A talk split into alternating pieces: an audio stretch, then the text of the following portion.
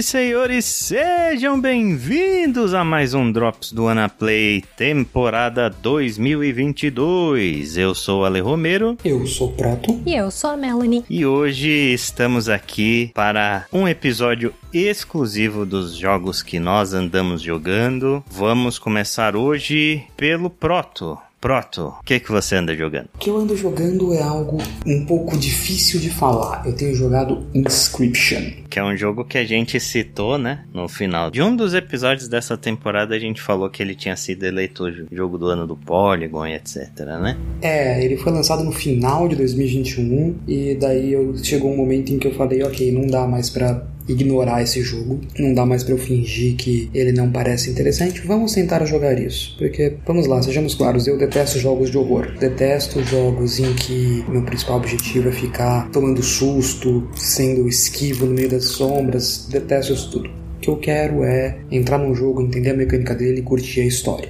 Mas tanta gente falou bem de Inscription que eu falei, não, tem que dar uma chance. O que é Inscription? Inscription é um jogo que ele é difícil de ser descrito por keyword. Se eu tivesse que fazer isso, seria algo como: ele é um card game roguelike, semi-horror, com um twist de deck builder. É muito, muito difícil de falar dele sem dar spoilers, então eu vou fazer o meu melhor, mas entendam que a maior parte do jogo, as partes mais interessantes do jogo, estão atrás de partes da história que você vai descobrir depois. Quando você joga Inscription pela primeira vez, você está jogando um jogo de cartas em que você tem que baixar criaturas e você baixa as, as criaturas sacrificando outras. Então você sempre pode pegar um esquilo, que é de graça, colocar na mesa e para baixar um lobo, por exemplo, você tem que sacrificar dois esquilos. E daí você ataca o seu inimigo e uma coisa que é muito interessante desse jogo é que você não tem que arrancar uma certa quantidade de pontos de vida do seu inimigo.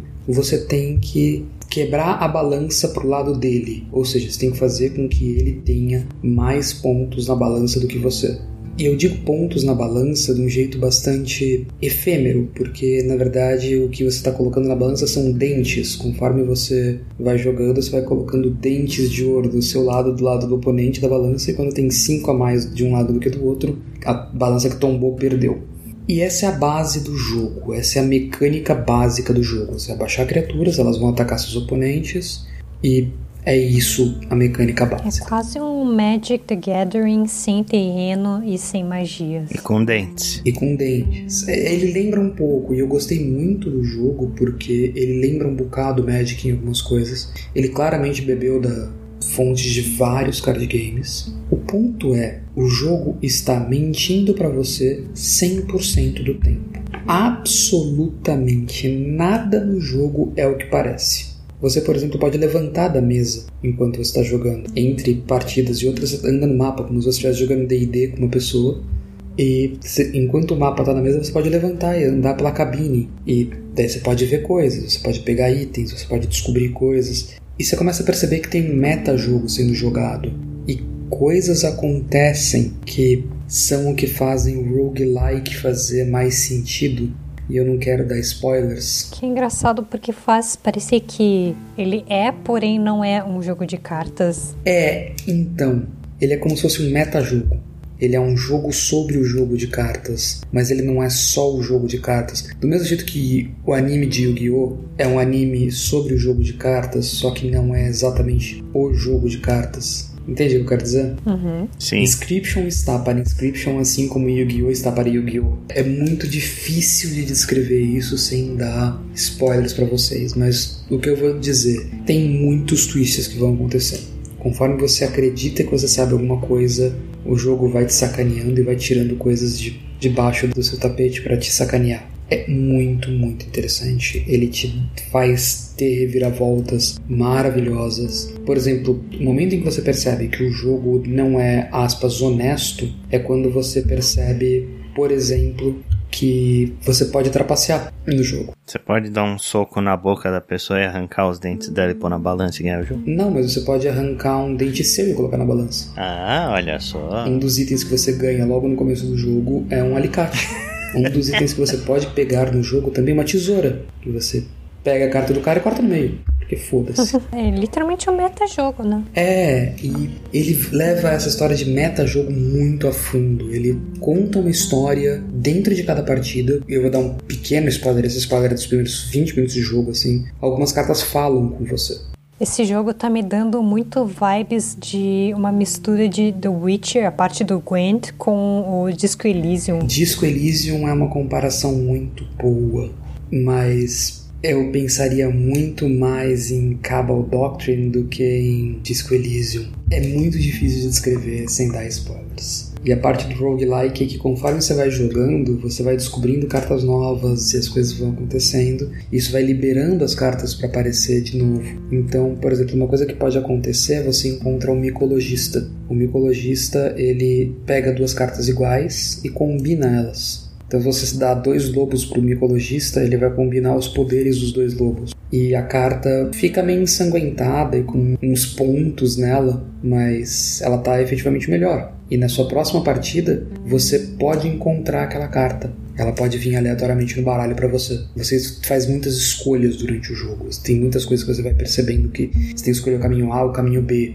Isso foi uma das coisas que no começo do jogo eu gostei muito, porque ele não é um roguelike daqueles que lida aí com o que aparecer. Ele te dá muito mais caminhos e você percebe que, putz, conforme o build que eu tô agora, eu tenho que pegar tal carta, eu tenho que pegar tal bônus, eu tenho que pegar tal coisa. Então você pode ir escolhendo os caminhos que te dão mais vezes essa oportunidade. Ou evitar combates agora, ou vamos para todos os combates, porque se eu colocar mais carta no deck eu vou começar a deixar ele menos consistente. Ele te deixa fazer muitas escolhas desse tipo. É, na questão do roguelike, ele tem alguma mecânica de você morrer e perder tudo que você tem, ter que começar tudo de novo? Como que funciona a progressão do jogo? Como é que você avança por ele? Você vai ter que vencer os bosses numa vez só. Mas cada vez que você joga, você pode descobrir coisas ou colocar situações no mapa que são carregadas para as próximas partidas. E toda vez que você perde, que você morre, acontece uma coisa que é um spoiler desgraçado que faz as, o pool de cartas disponível aumentar. Certo. Então o objetivo é ganhar de todos os bosses numa rodada só. Sim, uma estratégia válida do ponto de vista de roguelike é você conseguir uma certa posição de cartas no seu baralho e se matar o mais rápido possível para quando o evento de morte acontecer, você colocar a melhor carta possível na pra próxima rodada. É que eu não, eu não posso dizer o que acontece, porque isso é um spoiler muito grande. Uhum. E aonde entra o elemento do horror aí? Porque o jogo todo é meio gruesome. Aquilo que eu falei de você pode arrancar um dente para colocar na balança. Só que não é que você só arranca um dente, ele te mostra em primeira pessoa você colocando o alicate dentro da boca e o dente saindo com sangue tudo e saliva indo para balança. Entendi, ele tem um elemento meio gore, assim. Ele tem uma pegada um pouco gore, ele tem uma pegada muito de você é frágil aquela coisa de terror de meio cthulhoniana, sabe? Que o que está acontecendo aqui é muito maior do que eu. Uhum. Isso é muito, muito presente nele o tempo inteiro. Conforme você avança, ele muda um pouco de pegada, mas ele ainda assim é um jogo, ele é muito opressor. Ele o tempo inteiro está te dizendo você tá fora da tua liga, irmão. Você tá lutando com um peixe maior do que você mesmo. É, a própria atmosfera do jogo parece ser muito escura e sombria, né? Sim, e apesar dela mudar mais pra frente, ela continua escura e sombria pra caramba. Um detalhe, uma coisa que eu não gostei do jogo, por exemplo, o jogo não é perfeito como nenhum jogo é, mas uma coisa que me irritou pra caramba no jogo é foi o primeiro jogo que me obrigou a pegar e mudar as configurações do meu monitor, porque tinha momentos que eu não conseguia ver absolutamente nada do que estava na tela. Então eu precisei vir aqui fuçar e o brightness dele não adiantava tanto. Mas é muito, muito interessante. Eu sugiro muito fortemente joguem isso, porque ele vai mudar os teus parâmetros do que é um jogo de cartas, o que é um jogo se levando roguelike a sério. E o que é um jogo construindo história em cima de roguelike, em cima do, de ser um card game de deck builder e depois de, de roguelike deck builder, ele é muito, muito interessante. Hades mudou a ideia de roguelike ao te dar um motivo para você voltar toda vez que você morre e construir uma história ao redor disso. Inscription, ele te dá um motivo para estar contando uma história através de roguelike. Enquanto Hades ou roguelike faz parte da história, no Inscription ele te mostra que ele só poderia contar essa história através de um roguelike. Tem um motivo para isso é extremamente interessante. Se você joga card games, se você gosta de card games, eu sugiro muito fortemente você ir atrás de Inscription. Se você gosta de card games a sério, como eu jogo Magic, como outras pessoas jogam Pokémon, Yu-Gi-Oh!, o que for, pegue Inscriptions, essencialmente porque ele entende o que é um card game da, do, pro pessoal que joga card game como hobby principal. Você vai ver muitos acenos a coisas como meta, a coisas como consistência, a raridade das cartas, tudo faz muita diferença é muito, muito bem construído. Pelo que você está falando, é algo que é bem integrado na narrativa em si do jogo. Sim, e eu não posso dizer porquê.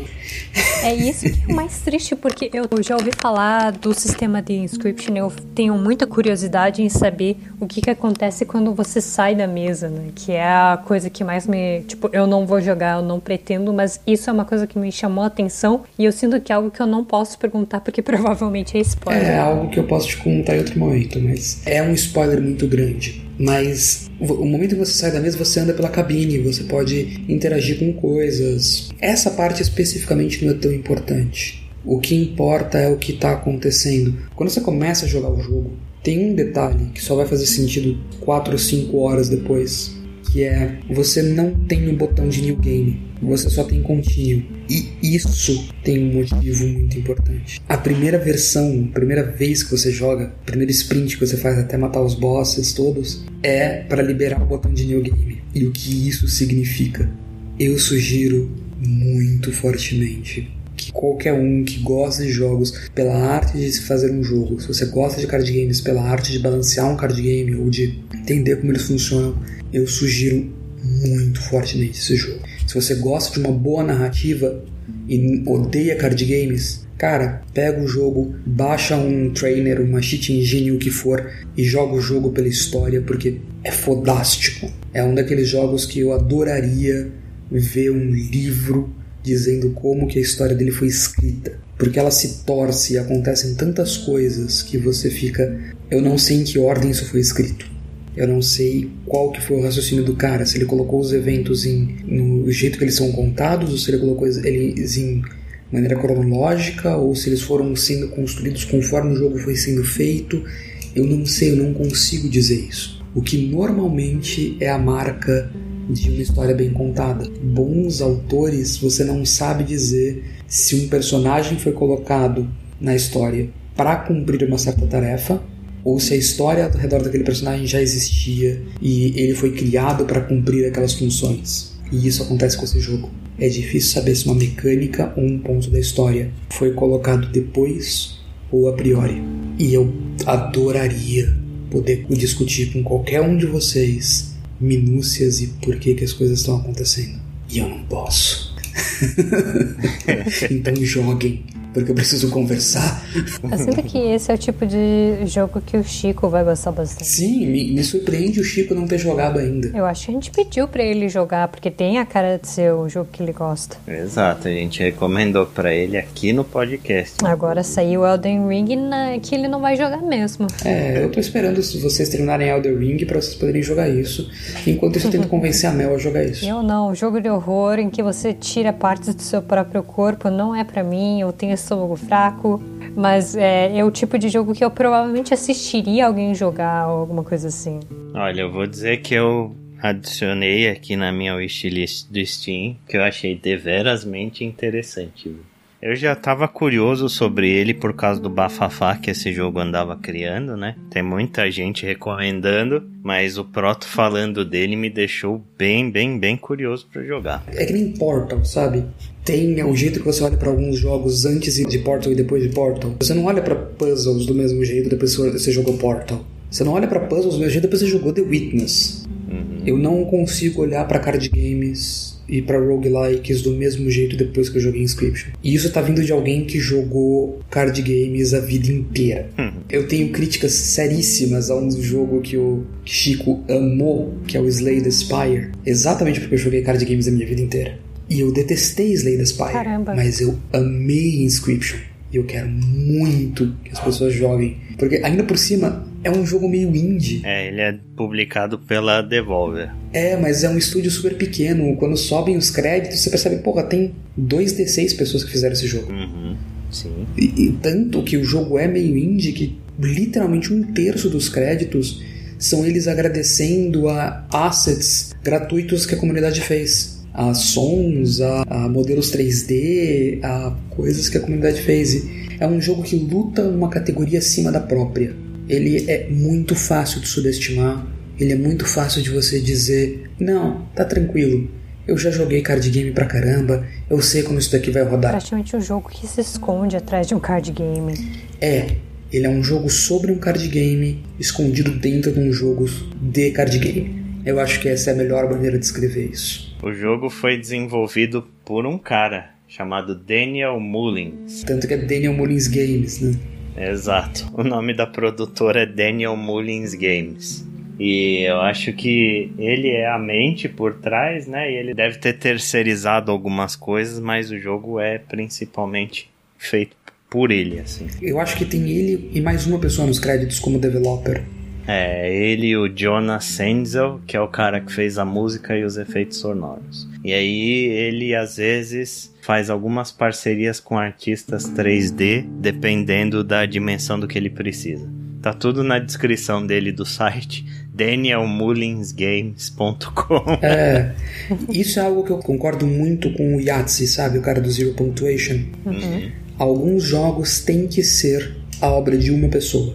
Alguns jogos têm que ser feitos por uma pessoa e coordenados por uma pessoa, porque uma vez que a decisão vai para um comitê, mesmo que seja um comitê de quatro ou cinco pessoas, você tem que começar a explicar algumas decisões. E algumas decisões têm que vir do coração. Isso ainda é arte. Isso ainda tem que ser feito como arte. Então, é o motivo pela qual jogos como Undertale tem que ser o trabalho de uma pessoa, como Braid tem que ser o trabalho de uma pessoa que tem que ser um cara que não, essa é a minha visão. E muito dos jogos Kojima mostram isso, que algumas vezes tem que ser o artista por trás da obra e tem que ser a visão do artista. E esse jogo mostra isso muito fortemente. Você percebe a paixão do cara pelos jogos, por contar histórias.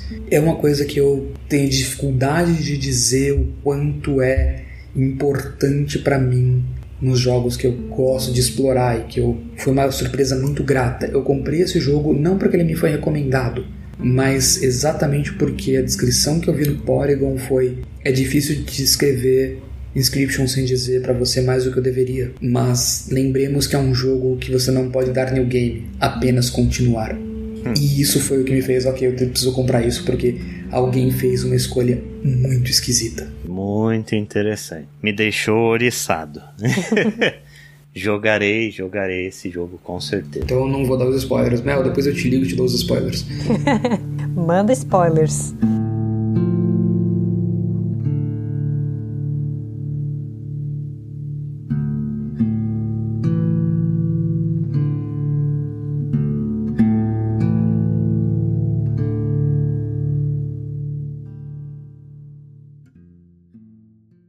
Ok, então vamos para a Mel. Mel, o que, que você anda jogando? Falando agora de um jogo que eu comecei a jogar ironicamente, mas que eu acabei gostando mais do que provavelmente deveria, eu vou falar de Tears of Themis. Tears of Themis é um visual novel, dating sim, gacha para celular, feito pela MiHoYo, que sim, vocês não ouviram errado, é a mesma empresa que fez Genshin Impact. Eu sabia, eu sabia que Genshin Impact ia voltar nesse podcast. Eu tinha certeza disso. A verdade é que Genshin Impact nunca saiu, né? Exato. Esse é o twist do Inscription, no final do jogo ele é Genshin Impact. Isso aí, Mihoyo paga nós. Mas assim, esse jogo saiu em julho de 2020 na China. Ele veio pro ocidente um ano depois. Eu só fiquei sabendo dele porque uma youtuber que eu acompanho mencionou esse jogo. E eu achei bem curioso, porque não é o tipo de jogo que eu esperaria de uma empresa como a MiHoYo, né? Eu imaginava que o foco da MiHoYo estaria puramente no Genshin Impact e é, se fosse para pensar em outro tipo de jogo que eles fazem, eu imaginaria no mínimo um outro jogo de ação ou qualquer coisa parecida, tipo um Honkai Impact, né, que também é deles. Sim. Mas assim, Tears of Themis, ele se passa um pouco mais de 20 anos no futuro em uma cidade chamada Stelis. Você controla uma advogada que ainda está no começo da carreira, fazendo um nome para si mesma e subindo a ladeira corporativa, resolvendo vários casos menores, até que você é colocada para defender um homem acusado de assassinato. Quando o julgamento acaba, você acaba descobrindo que esse homem é parte de um grupo que está investigando casos muito mais sombrios, que vão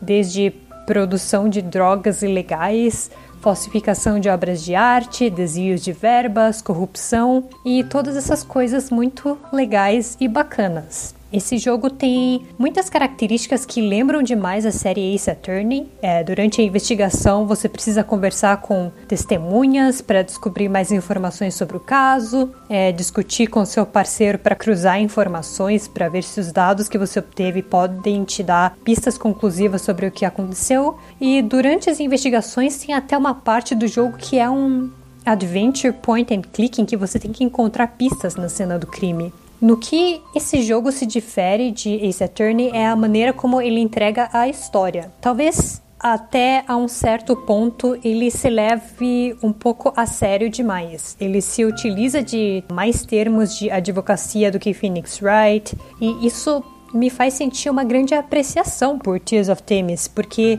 uma das coisas que eu não gosto muito da série Ace Attorney é justamente o quão absurdo ele é. E Tears of Themis é muito mais galgado em situações que a gente vê hoje em dia, tendendo um pouco ao lado hollywoodiano da coisa toda, mas são situações menos surreais. Como o sistema do jogo funciona é que ele tem uma linha de história principal dividida em episódios. Então, no momento da gravação deste podcast, ele tem cinco episódios liberados, é, sendo que o quinto episódio é dividido em três partes. Cada episódio tem cerca de 10 capítulos, sendo que o penúltimo capítulo geralmente é o dia do julgamento, bem estilo Phoenix Wright, em que você tem que apresentar as provas que dão suporte aos seus argumentos ao juiz, né? E é exatamente aí que o elemento free to play dá as caras. Para jogar cada capítulo, você precisa gastar pontos de estamina. Você começa o jogo com um pouco mais de 100 pontos e vai gastando conforme você vai jogando. Uma vez que você usou toda a sua estamina, não tem nada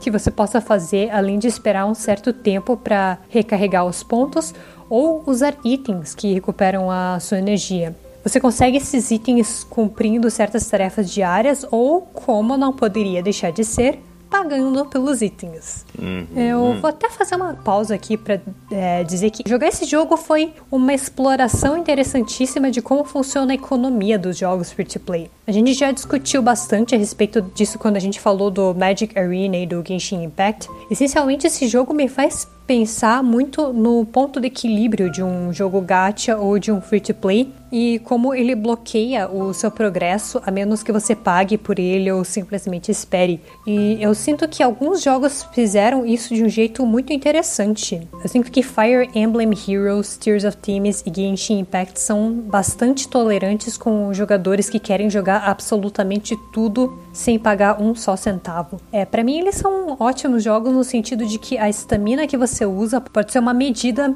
do quanto você pode jogar de uma vez só em uma sentada, né? E uma vez que a estamina acaba, você é forçado a parar de jogar e dar um tempo. Óbvio que eu não gostaria que todos os jogos do mundo fizessem isso, né? Alguns jogos eu quero jogar por mais de duas horas, mas para jogos de celular e mobile eu prefiro poder jogar só por um certo tempo e fazer uma pausa longa para fazer literalmente qualquer outra coisa. Eu só ia fazer um paralelo, Mel. Mas o Genshin Impact ele tem um sistema muito parecido com isso, que é o sistema de resina, né? Você tem uma quantidade de resina para gastar por dia, que vai se recompondo com o tempo e você pode gastar a resina em várias atividades diferentes do jogo. E realmente é uma benção e uma maldição ao mesmo tempo, assim, porque você termina tudo que você tem para fazer quando você chega no endgame do Genshin, né? E já terminou tudo da história e etc. Você termina tudo que você tem para fazer em coisa de 30 minutos, uma hora no máximo, sabe? Uhum. O máximo que você tem para fazer depois é farmar material no mundo para coisas que não precisam de resina, tipo material de arma e etc. E é realmente uma benção e uma maldição, assim, porque ao mesmo tempo em que tem muitas vezes que eu queria jogar Genshin por mais tempo, tem outras vezes, tipo agora, né, onde tem um bilhão de lançamentos e jogos ao mesmo tempo que eu queira jogar, que eu consigo logar nele, fazer tudo que eu quero em menos de 30 minutos, deslogar e não precisar logar mais durante o dia. Então tem esse ponto aí de equilíbrio. É, eu sinto que eu não joguei muito Genshin Impact, né? Mas é, exatamente isso. Ele, no caso do Genshin Impact, ele não trava você, né? Ele não impede você de jogar mais, mas é um jeito interessante de dizer, cara, você já jogou por 30 minutos, acho que tá bom, né? E uhum. Genshin também é um jogo para celular, né? Não esqueçamos, embora muita gente provavelmente jogue ou no PlayStation 4, ou no 5, ou no PC, mas é um jeito dele de dizer, ah, você jogou por meia hora, tá bom, né? Vai jogar outra coisa, vai tomar uma água, vai levantar aí o banheiro, quase uma é. prática é. saudável. Sim, ele não faz questão que você jogue mais do que isso. Uhum. Ele só faz questão de que você logue todo dia e faça a sua meia horinha ali. É, o que de certa forma também é meio prejudicial, porque o que eu sinto desses jogos de free to play gacha é que eles querem criar um hábito, né? Eles querem que você crie o hábito de tirar 30 ou 40 minutos para logar no jogo, fazer algumas coisas meio banais e depois deslogar, né? e ele te premia por isso. Mas assim, é o mesmo que redes sociais, né? Tem muita gente que entra em redes sociais pelo barato do momento e não vai ficar todo dia. Ou tem gente que fica, e tem gente que gasta dinheiro por isso, e é uma coisa interessante, né? Porque eu mencionei no nosso episódio do Genshin Impact do Magic Arena que nesse tipo de jogo a moeda é mais o seu tempo do que o seu dinheiro, né? Ou no, no caso os dois, mas é, nos jogos da MiHoYo é muito mais o seu tempo. Uhum. E eu sinto que ele não é algo predatório seguindo um modelo de cassino, tipo Magic Arena, em que as suas únicas opções são gastar dinheiro ou desistir do jogo, mas também não é um Genshin Impact da vida, né? Que deixa você ficar o dia inteiro jogando e ele só te limita nos banners que você tira depois de juntar material. E Tears of Themis, claro, como todo gacha, ele tem práticas que dependem do quão impulsivas as pessoas são. E é predatório em cima disso, né? Afinal de contas, ele é um gacha, mas se você não é uma pessoa com espírito completionista, o tanto que ele te deixa jogar numa tacada só é, é satisfatório. Uh, outra mecânica que o jogo tem, que eu não mencionei e que também faz parte desse ambiente gacha do jogo, é o, entre aspas, sistema de batalha, que é um minigame de cartas nem de longe tão elaborado quanto o Inscription, né? Ele é um sistema bem simples, baseado no sistema de pedra, papel e tesoura. É, em todos os episódios, entre os capítulos de diálogo e investigação, você vai ter mini debates com pessoas aleatórias. É, na prática, é um, mais um jeito de fazer com que você gaste a sua estamina, né? Nesse debate, o seu inimigo vai falar algo que pode ser centrado em intuição, lógica ou empatia, e cada um desses elementos é representado por uma cor e uma tem vantagens e desvantagens sobre a outra. Você tem um deck com um certo número de cartas e tem que usá-las contra a pessoa até os argumentos dela acabarem e você tem que fazer isso em um determinado número de turnos. Se você não conseguir refutar todos os argumentos dela, você perde o debate e tem que começar de novo. É, você não perde estamina né, quando você perde o debate, mas geralmente tem que repensar seu deck de cartas e rebalancear contra a pessoa para aquele tipo de debate. E a maneira como você consegue cartas é usando as lágrimas de Themis, que são joias que você ganha com, quando faz determinadas tarefas do jogo, bem parecido com as Primogens do Genshin Impact.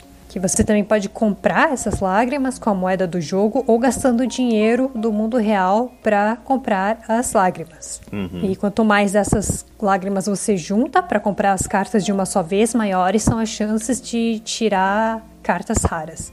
E quanto maior a raridade da carta, maior a força que ela pode atingir, e essa força vai determinar o quão rápido você vai derrotar seus oponentes nos debates, né? É bem banners de Genshin Impact.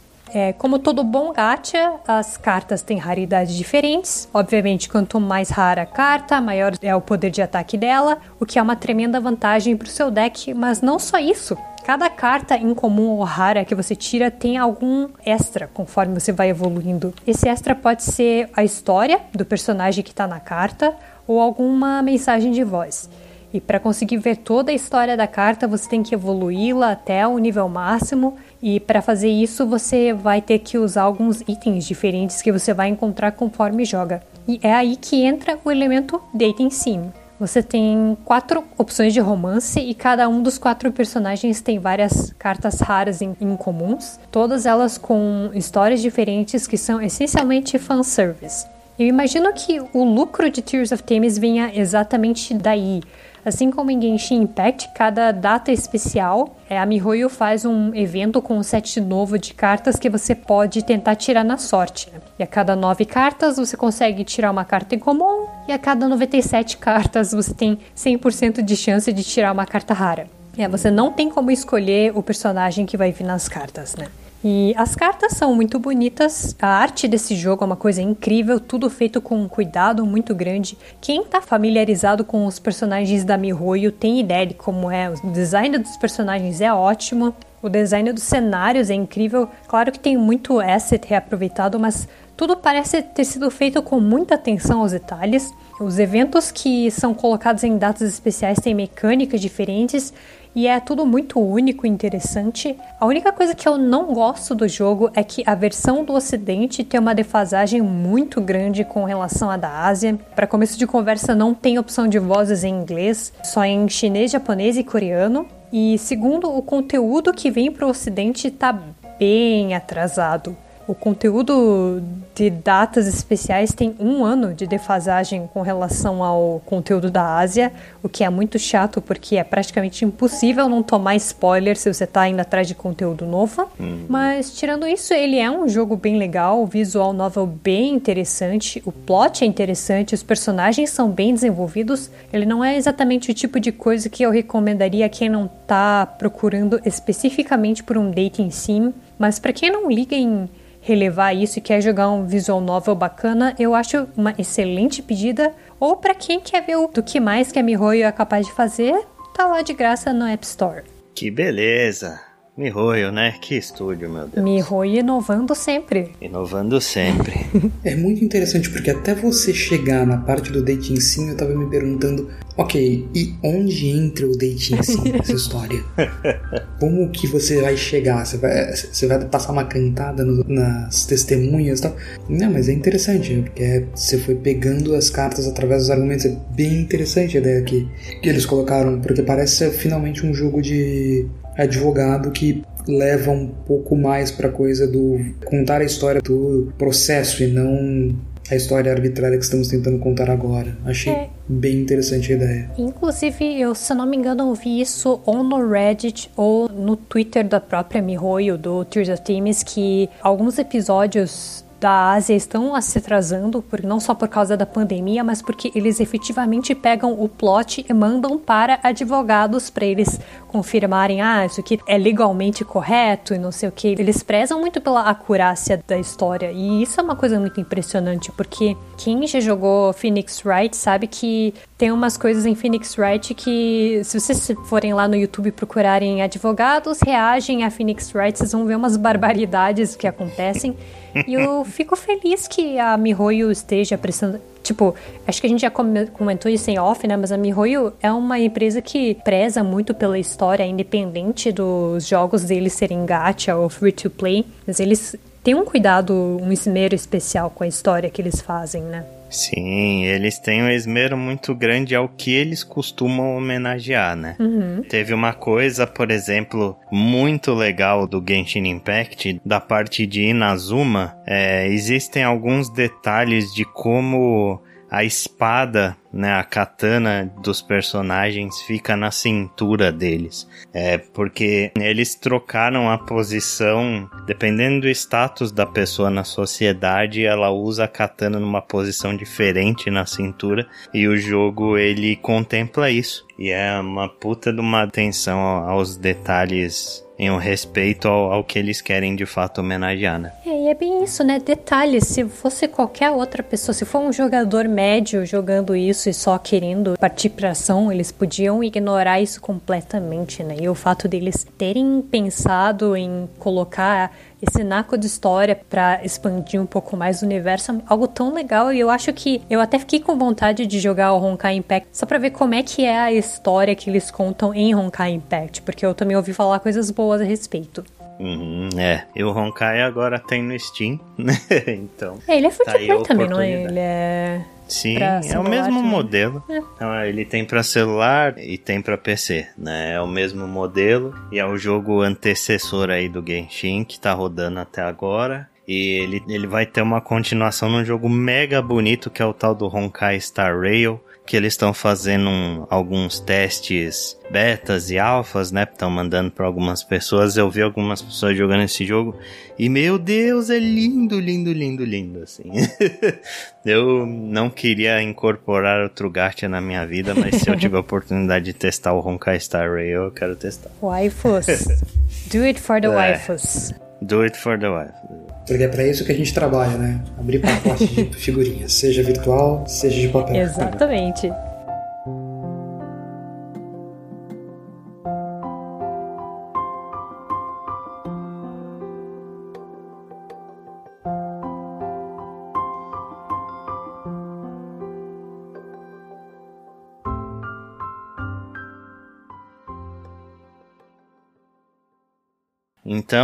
Para encerrar este podcast, vou começar aí falando dos jogos de fevereiro de 2022.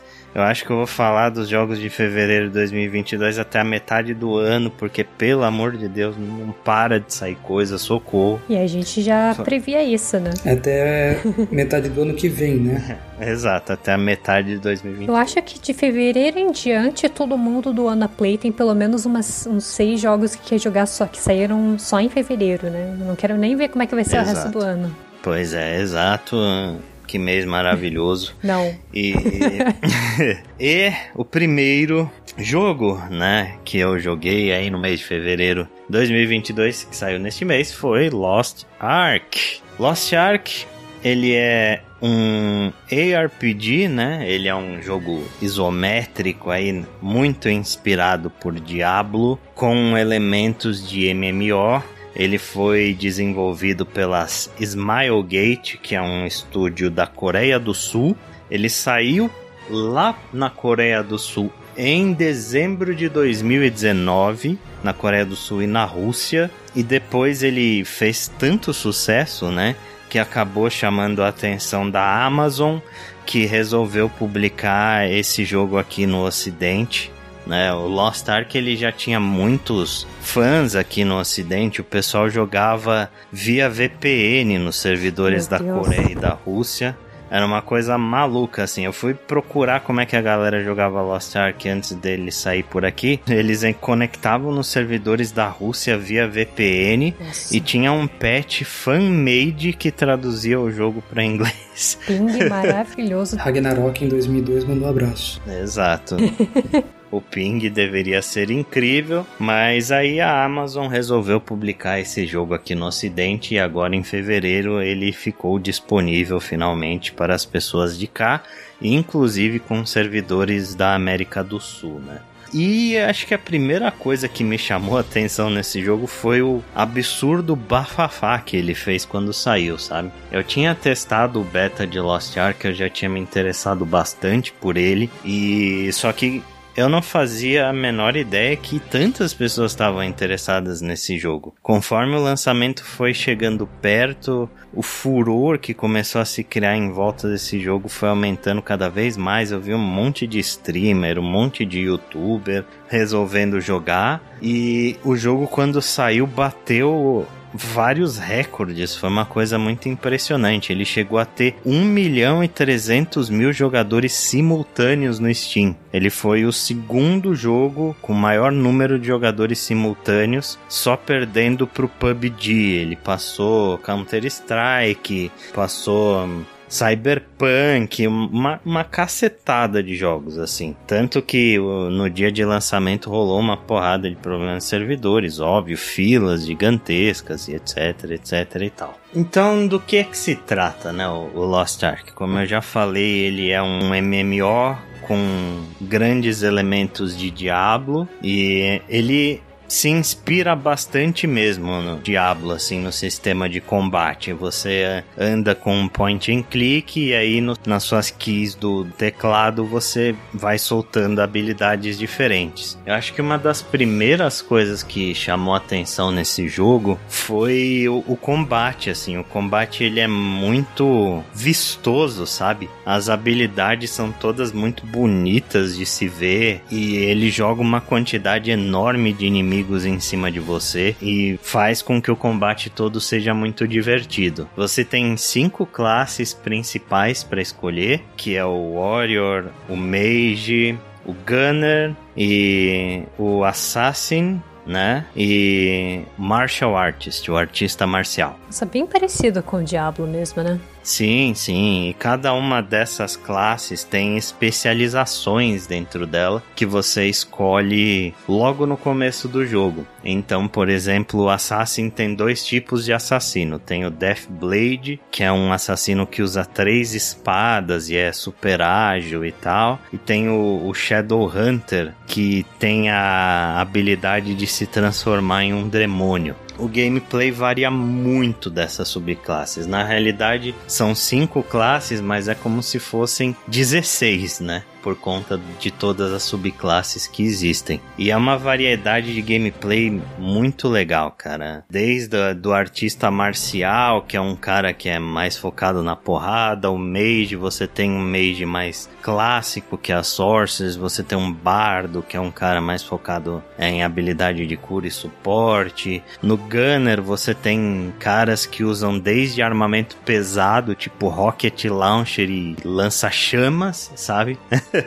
Até pessoal que usa arco e flecha e outros que usam pistola, shotgun, sniper e o caramba, assim. Ele tem um set piece muito variado de personagens e uma coisa que ele faz muito bem nesse combate, né? Que é uma coisa que normalmente esses jogos demoram a te pegar, é que você não começa o jogo muito fraco. Ele já te dá seis habilidades disponíveis logo de cara para você testar. Não é que nem o Diablo que você sai andando com a revista molhada que você achou no banheiro batendo nos inimigos até até você conseguir nível suficiente para pegar alguma habilidade e o combate de fato ficar divertido, sabe? No Lost Ark não, no Lost Ark desde o início você já sente é, um pouco o que o seu personagem é capaz de fazer. É óbvio que no endgame, depois que você tem equipamento e nível suficiente, é, a sua build muda drasticamente e, você se sente ainda mais poderoso, mas desde o começo você sente o quão gostoso é o, é o combate desse jogo. Essa é uma das coisas que mais prende nele, sabe? Outra coisa é que o mundo de Lost Ark ele é gigantesco assim. Ele é um jogo enorme que tem uma variedade muito grande de mapas, de ilhas, de side quests, sabe? Tem desde um continente que você começa que é muito medieval, básico, um pouco de high fantasy assim, mas é bem focado na parte medieval, até tipo um, um continente meio oriental onde rola um torneio de artes marciais e tem um continente steampunk que é muito parecido com Midgard do Final Fantasy VII sabe? Onde você já vê coisas mais avançadas de tecnologia e etc. Falando um pouco da história, né? Ela não é uma história lá muito criativa, Né? Ela é uma história bem clichê de seres humanos que estão sendo invadidos por demônios e aí você tem que buscar as arcas perdidas pelo mundo que vão te dar o poder necessário para segurar essa invasão e etc. Tem muitos diálogos bem bobinhos e tal durante o jogo, só que ele capricha bastante em alguns dos set pieces, sabe? Ele tem alguns set pieces muito grandiosos durante a história que realmente são surpreendentes e muito legais de jogar. Na primeira região do jogo, no primeiro continente que você começa, tem algumas cenas de invasão de castelo, por exemplo, que são nível Senhor dos Anéis, sabe? É claramente nítida a inspiração que eles tiveram e é muito interessante como eles conseguem reproduzir isso muito bem, porque normalmente qualquer jogo que tem alguma parte de Castle Siege, você sente a pobreza das coisas, né? É meia dúzia de soldadinhos de um lado lutando contra meia dúzia de soldadinhos do outro e nunca chega na grandiosidade de uma batalha medieval de verdade. Nesse jogo não, nesse jogo você começa com torres, onde as torres avançam e grudam na muralha e você começa a invadir o castelo e venha os caras com um tronco derrubar portão e vem uma porrada de inimigo pra cima de você que às vezes parece mais um Musou do que um MMO, sabe?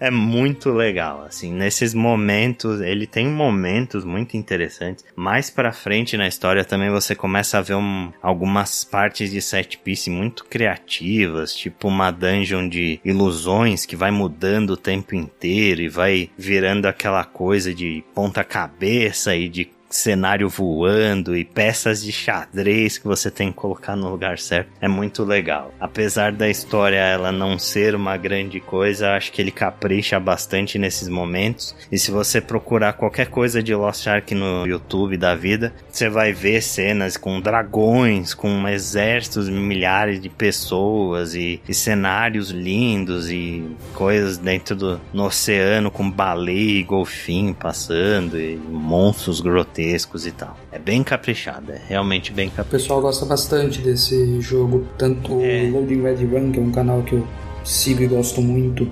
eles estão pensando seriamente em substituir os jogos semanais deles de Destiny por jogos de Lost Ark, porque eles estão gostando muito do que o jogo é. Eu acho um absurdo, porque Destiny não é insubstituível, porém Lost Ark também é um bom jogo. Eu acho que eles deveriam fazer os dois. Inclusive, abrindo um parênteses, eu não sei como é que o Ale consegue equilibrar Elden Ring, Lost Ark, Destiny e Genshin Impact. E um pois emprego é. full-time. E um emprego full-time. Pois é, é, eu diria que é uma arte, viu? Que eu tô dominando cada vez mais, assim. Porém. Incrível. a arte de incorporar jogos infinitos às suas vidas. E não gastar muito dinheiro com eles. E não gastar muito dinheiro com Sei eles. que você gastou bastante com Genshin Impact, então. Sim. Porém, com Lost Ark eu não gastei nada. Tirando o Founders Pack, né? Eu comprei o mais baratinho para ter acesso antecipado ao jogo, porque eu queria jogar ele o quanto antes de começar a zona toda de lançamentos de fevereiro. Mas foi principalmente por causa disso e não tanto pelos recursos que ele oferecia e tal. Até o momento eu não gastei nada com Lost Ark e nem pretendo gastar. Lost Ark tem uma coisa muito interessante também, que é a progressão dele. É, é, bem gostosinha, assim, sabe? Apesar do jogo ser basicamente fat quests, né? Você vai um, de um lado, fala com o NPC, depois anda um pouquinho e completa a quest falando com outro, ou ele te manda matar meia dúzia de inimigos, ou ele te manda carregar uma caixa de um lado pro outro, sabe? É bem fat quests mesmo. Porém, ele tem um esquema onde ele vai colocando as quests numa sequência que faz você fazer muito pouco backtracking especialmente na parte da história, assim, quando você começa a falar de side quest, que o jogo abre mais para você explorar, é um pouco diferente. Mas a história principal, ele vai sempre te jogando para frente, e isso faz com que você veja coisa nova o tempo todo e que você tenha vontade de jogar mais, sabe? É muito inteligente, inclusive as próprias side quests que você encontra durante a história, elas seguem exatamente o mesmo esquema. Elas raramente fazem com que você tenha que voltar no mapa para entregar alguma coisa ou cumprir o objetivo. É sempre para frente. Isso é uma coisa bem legal desse jogo. É, agora falando um pouquinho das questões negativas, né, de Lost Ark, eu acho que o principal é que ele é um jogo extremamente complexo, assim, ele é um jogo muito cheio de sistemas, muito cheio de moedas e de textos e tutoriais e etc. Assim, eu brincava que ele era tipo um aprender a jogar Lost Ark era meio que aprender a, a mexer no Linux, sabe? tipo, não, não tem muita coisa pronta para você. Ele te dá a liberdade de fazer muita coisa, mas você tem que aprender a mexer. então você vai muitas vezes ter que jogar com o YouTube do lado para você assistir algum tutorial de como fazer alguma coisa, sabe? É muita, muita coisa. Ele tem sistema desde coisas básicas como subir o nível do seu equipamento, o seu sistema de skills, né, de personalização de skills e o que você equipa nelas, etc. Até coisas tipo o seu barco, ele tem uma certa durabilidade, ele tem uma tripulação e que dependendo da tripulação que você coloca, você ganha bônus contra determinados tipos de áreas do mar onde você navega. Tipo, você tem áreas tempestuosas, você tem dead waters, né, que são lugares meio assombrados, você tem é, mar de sereia, onde você pode ficar paralisado. é tudo muito RPG, sabe? Tudo no jogo tem um sistema de RPG com pontos, com moedas, com algo para você estudar e masterizar. Então é obviamente aqueles jogos que consomem a sua vida absurdamente, porque você vai ter N coisas para fazer, tem até sistema de carta, pronto. você tem cartas que você coleta, que você ganha bônus e baralho que você equipa no seu personagem, dá um bônus diferente, o caramba, etc. Então é, é muito grande, é um jogo muito massivo e, e muito complexo que você vai ter que se dedicar bastante para conseguir masterizar e aprender. É engraçado que parece muito o, um MMO late term, né? Porque MMOs normalmente vão acumulando essas coisas aos poucos e não começam com tudo isso. Mas como a gente está recebendo o jogo algum tempo depois, eu acredito que seja esse o ponto, né? O jogo já está evoluído, só que a gente está recebendo todas essas coisas ao mesmo tempo. Exato, exato. É isso, assim. Não é tudo, né, que a gente recebeu aqui no ocidente que tem no jogo principal, quer dizer, no jogo principal não, né, no jogo coreano original, Porém, eles trouxeram bastante coisa e existe muito incentivo de catch-up, né? Para você conseguir alcançar logo as partes de endgame, etc. Acho que essa questão dele já vir com muitos sistemas é bastante interessante, porque a gente já tem um jogo massivo e que a gente sabe que é bem sucedido lá fora. Então eu não acredito que Lost Ark vá ser um novo New World, por exemplo, né? Que cometeu erros muito grandes e foi perdendo players até tá basicamente aí respirando por aparelhos. Acho que Lost Ark é um jogo que tem um futuro muito grande pela frente ainda. Não é todo mundo desses um milhão e meio que logaram pela primeira vez no Steam que vão continuar jogando, obviamente. Nem eu sei ainda se esse jogo é 100% para mim porque ele é um consumo de tempo muito grande. Ele não é como um Genshin que você faz tudo em 30 minutos que você tem para fazer durante o dia, sabe? Você sempre vai ter muita coisa, você vai ter uma rotina muito extensa de coisas para fazer diariamente em Lost Ark. Se você quiser é, chegar no endgame, nas atividades de tiers mais altos e tal, né? Você vai ter que fazer uma rotina bem extensa de coisas. Eu acho que ele é mais um jogo para quem quer um jogo de cabeceira, sabe? Para se está faltando na sua vida um jogo de cabeceira, daqueles que você vai jogar todo dia, que você vai se perder, que você vai perder a sua vida, Lost Ark é perfeito para isso, cara.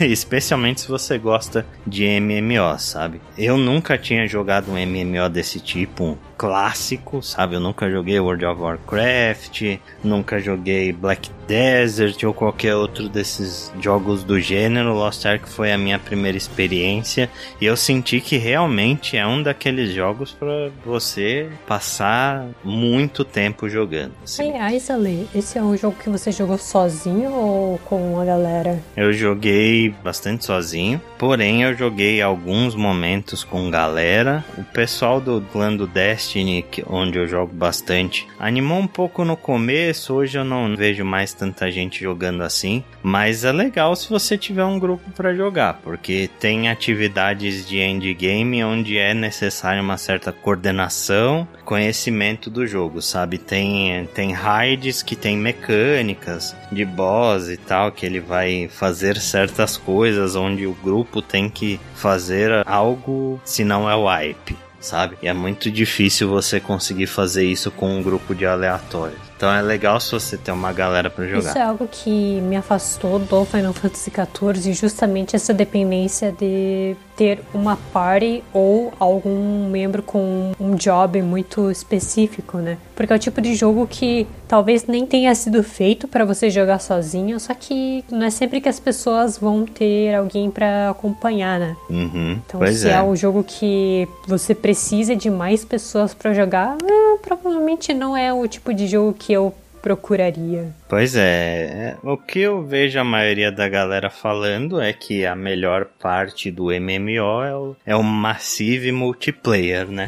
então, tipo, esses jogos sempre são melhores quando você tem amigos para jogar junto. E esse é um dos outros motivos que eu também não sei se eu vou continuar jogando por tanto tempo, porque eu não sei se eu vou ter um grupo para isso, para fazer as atividades mais complexas, ou se a galera do matchmaking aí vai saber o que fazer, sabe? Talvez eu chegue num ponto onde eu não consiga progredir mais porque as atividades são tão complexas que se eu não tiver um grupo não vai rolar mais. Mas até lá eu tô jogando bastante, né? E eu tô gostando bastante de Lost Ark. Eu acho que não é um jogo para todo mundo, definitivamente.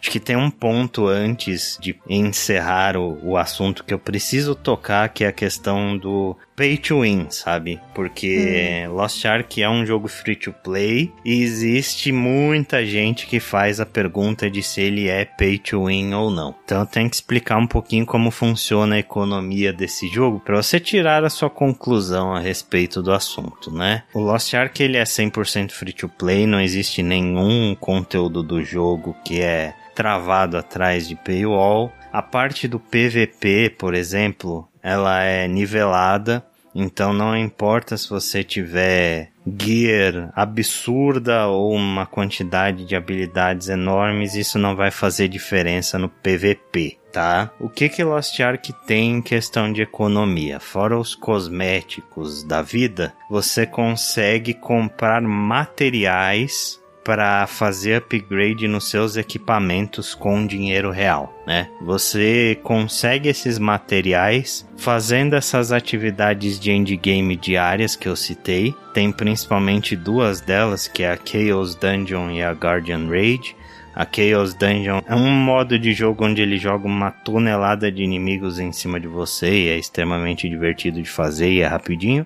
E a Guardian Raid é um pouco mais complexo, onde você tem que caçar um monstro a lá Monster Hunter da vida, assim. Demora um pouco mais de tempo e tem que ter um grupinho um pouco melhor. Mas você vai fazendo essas atividades todo dia, você vai conseguindo materiais para fazer upgrade nos seus equipamentos. E você vai necessitando cada vez mais desses materiais, etc. Aí entra num ponto onde o jogo ele meio que te incentiva a jogar com mais de um personagem, porque você tem limites do quanto você consegue desses materiais por dia por personagem. Se você tiver mais personagens, você consegue mais materiais que você pode colocar num baú, né, que serve para toda a sua conta e o seu main pegar e você fazer o upgrade no seu main. Você pode ter vários personagens atrelados numa conta só. Você pode ter vários personagens atrelados numa conta só e o jogo te incentiva a fazer isso, porque quando você chega no level 50, que é o soft cap, ele te dá um ticketzinho para boostar um outro personagem pro level 50 e já começar no ponto da história onde você tá. Ele te dá dois tickets desse. Então você consegue fazer mais dois personagens. E depois disso tem um sistema in-game que faz parte da sua Stronghold. Em que você consegue também postar outros personagens pro nível 50. Mas daí custa algumas moedas do jogo para fazer e tal. Então ele te incentiva a fazer essas diárias com vários personagens para você conseguir manter o, o seu main sempre com o melhor equipamento aí e tal. Só que existe como você comprar esses materiais para você fazer upgrade na loja do jogo com dinheiro real. Então, tipo, não é que é um pay to win, mas é tipo um, o que a galera chama de pay for convenience, sabe? Porque ao uhum. invés de você ter que jogar o jogo e fazer as suas atividades diárias para pegar o material, você paga e você tem aquilo sem esforço nenhum. Você paga para não jogar, que não faz sentido. Exato, você paga para não jogar. o problema, assim, é, pelo que eu vi, é que existe uma certa porcentagem para quando você vai fazer, né, esse upgrade em partes da sua armadura, existe uma porcentagem de sucesso. No começo, essa porcentagem é sempre 100%, mas conforme você vai fazendo upgrade da sua armadura, essa porcentagem começa a cair. E aí você tem chances de falhar, tá? E aí quando você chega nos tiers mais altos do jogo, porque o jogo ele é dividido em tiers de conteúdo, né? Tem o tier 1, o tier 2 e o tier 3. E depois que você termina o tier 1, você tem que chegar num certo gear score para conseguir fazer o conteúdo do tier 2. E aí a mesma coisa pro tier 3. E aí você vai ficando cada vez mais poderoso e tendo acesso a outras áreas e etc. O objetivo final é você chegar no Tier 3, que é aí onde está o endgame 100% do jogo de verdade.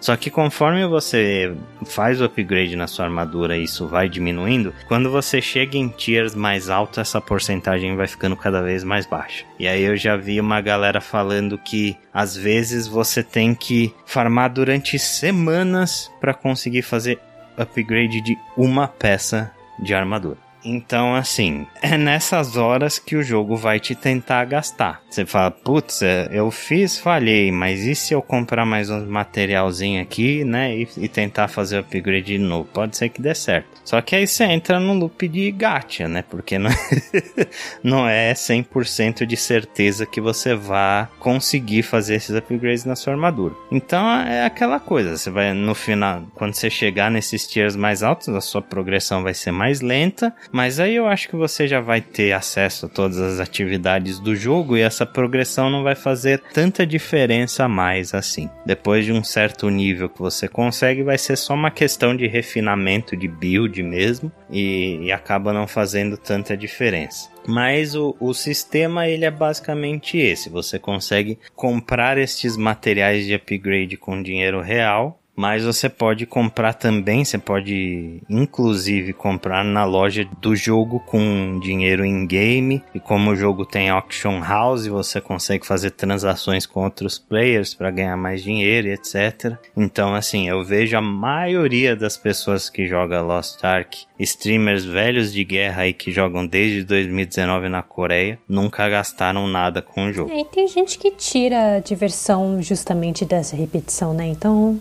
Pois é, assim. Fica a critério do que experiência a pessoa quer tirar do jogo. Exato. Eu vejo tipo, você pagar para não jogar é uma coisa meio idiota, assim. Não é, não é um pay to win, na realidade. Você só tá pagando para mostrar na internet que você é poderoso e mais nada. Você não jogou, você não conquistou nada. Você só tá pagando ali. tá mentindo pra si mesmo. Você está mentindo. Mais ou menos, né? Mais ou menos, porque o que me preocupa do que você descreveu é que quando você tá nos tiers altos e a chance de você falhar é maior do que a chance de você ter sucesso no upgrade, entra aquele conceito psicológico que é muito forte de falácia do custo perdido. Uhum. Então, conforme você vai chegando nesses níveis mais altos, faz cada vez mais sentido você pagar para ter acesso às coisas, porque senão você desperdiçou muito do seu tempo para chegar aqui. Uhum. Então, eu acho que é esse o ponto do jogo. Você vai jogar até o Tier 3, você vai jogar até onde você precisar, até onde você puder, e quando isso começar a aparecer uma coisa que você conquistou, algo que você tem, que é meu, que eu mereço, começa a fazer sentido pagar. E aí você não tem fundo para pagar, porque você já começou a pagar. Uhum. Porque é meu, vale a pena. Isso é um problema tão grande quanto qualquer gacha, qualquer pay to win. Porque não é só pay to win, é pay to keep. Hum, pois é, eu concordo com você, Proto. Isso talvez seja uma coisa que me afaste do jogo no futuro, assim, porque tem pessoas que falam que falhar em um determinado momento é normal, para elas é ok, e a euforia vem quando elas conseguem o sucesso. Depois de tanto tentar, tanto tentar, o cara consegue um upgrade. Para mim é justamente o contrário, cara. Eu me sinto frustrado enquanto eu não consigo, e aí o momento em que eu conseguir vai ser simplesmente só um alívio, sabe? É, sim, eu entendo perfeitamente. Eu acho que para você, talvez isso seja um, um detrator do jogo. Exato. Existir essa mecânica, e você vai parar quando você falar: Ok, eu tenho mais o que fazer, o Destiny tá ali, eu vou jogar outra coisa. Exato, exato. É, a partir do momento em que o jogo passa a não respeitar mais o seu tempo, é o momento em que ele começa a te perder, né? Pelo menos isso para mim é, é regra. Se eu jogo, jogo, jogo e não tenho progresso, para mim significa que eu tô jogando meu tempo fora. Sim, e, mas para muita gente não. Vai, vai, vai ver o tempo que já foi investido como jogado fora se eu parar de jogar agora. É, sim, concordo total. É, é você é uma pessoa que eu sei que eu, que eu não estaria preocupado com isso. Mas eu conheço um bocado de gente que eu falaria, então, não entra nesse jogo não. Pois é. Então fica aí a reflexão, né? Ficam os pontos positivos e os pontos negativos. Eu acho que ok, assim, tipo, se você quiser baixar e experimentar, veja uns vídeos no YouTube de, das classes e tal. O combate com certeza vai te animar, porque realmente é muito divertido e é muito gostoso. Mas talvez você jogue até sentir que ok, essa experiência deu para mim e próximo jogo né? Jogo free to play tá aí para isso, mas fique ciente dessas questões aí que a gente citou a respeito da economia e etc. Eu recomendo Lost Ark, mas eu recomendo com ressalvas. Talvez para uma pessoa que não tem um jogo de cabeceira, como eu falei, seja interessante, mas tem que ver aí até quando o jogo vai respeitar o seu tempo, né? E isso só vai vir com muitas e muitas horas de jogo depois. Beleza? Então, é isso, né? Por essa semana a gente vai ficando por aqui. Siga o WannaPlay lá nas redes sociais. A gente está no Twitter, no arroba WannaPlayPod. Estamos também no Facebook, facebook.com.br WannaPlayPod. Você pode seguir a nossa página lá se você conseguir ver algum post, porque o Facebook bloqueia tudo. E a gente está também no Instagram, instagram.com.br WannaPlayPod. Acesse também o nosso site, wanaplay.com onde lá você vai encontrar todo o nosso conteúdo, desde os podcasts aí desta temporada de 2022 até todos os podcasts mais antigos nesses quase 10 anos de história do WannaPlay. Estamos chegando em 10 anos de WannaPlay. Socorro. Mas é isso então. Ficamos por aqui, nos vemos daqui a 15 dias. Um abraço para todo mundo e até a próxima. Até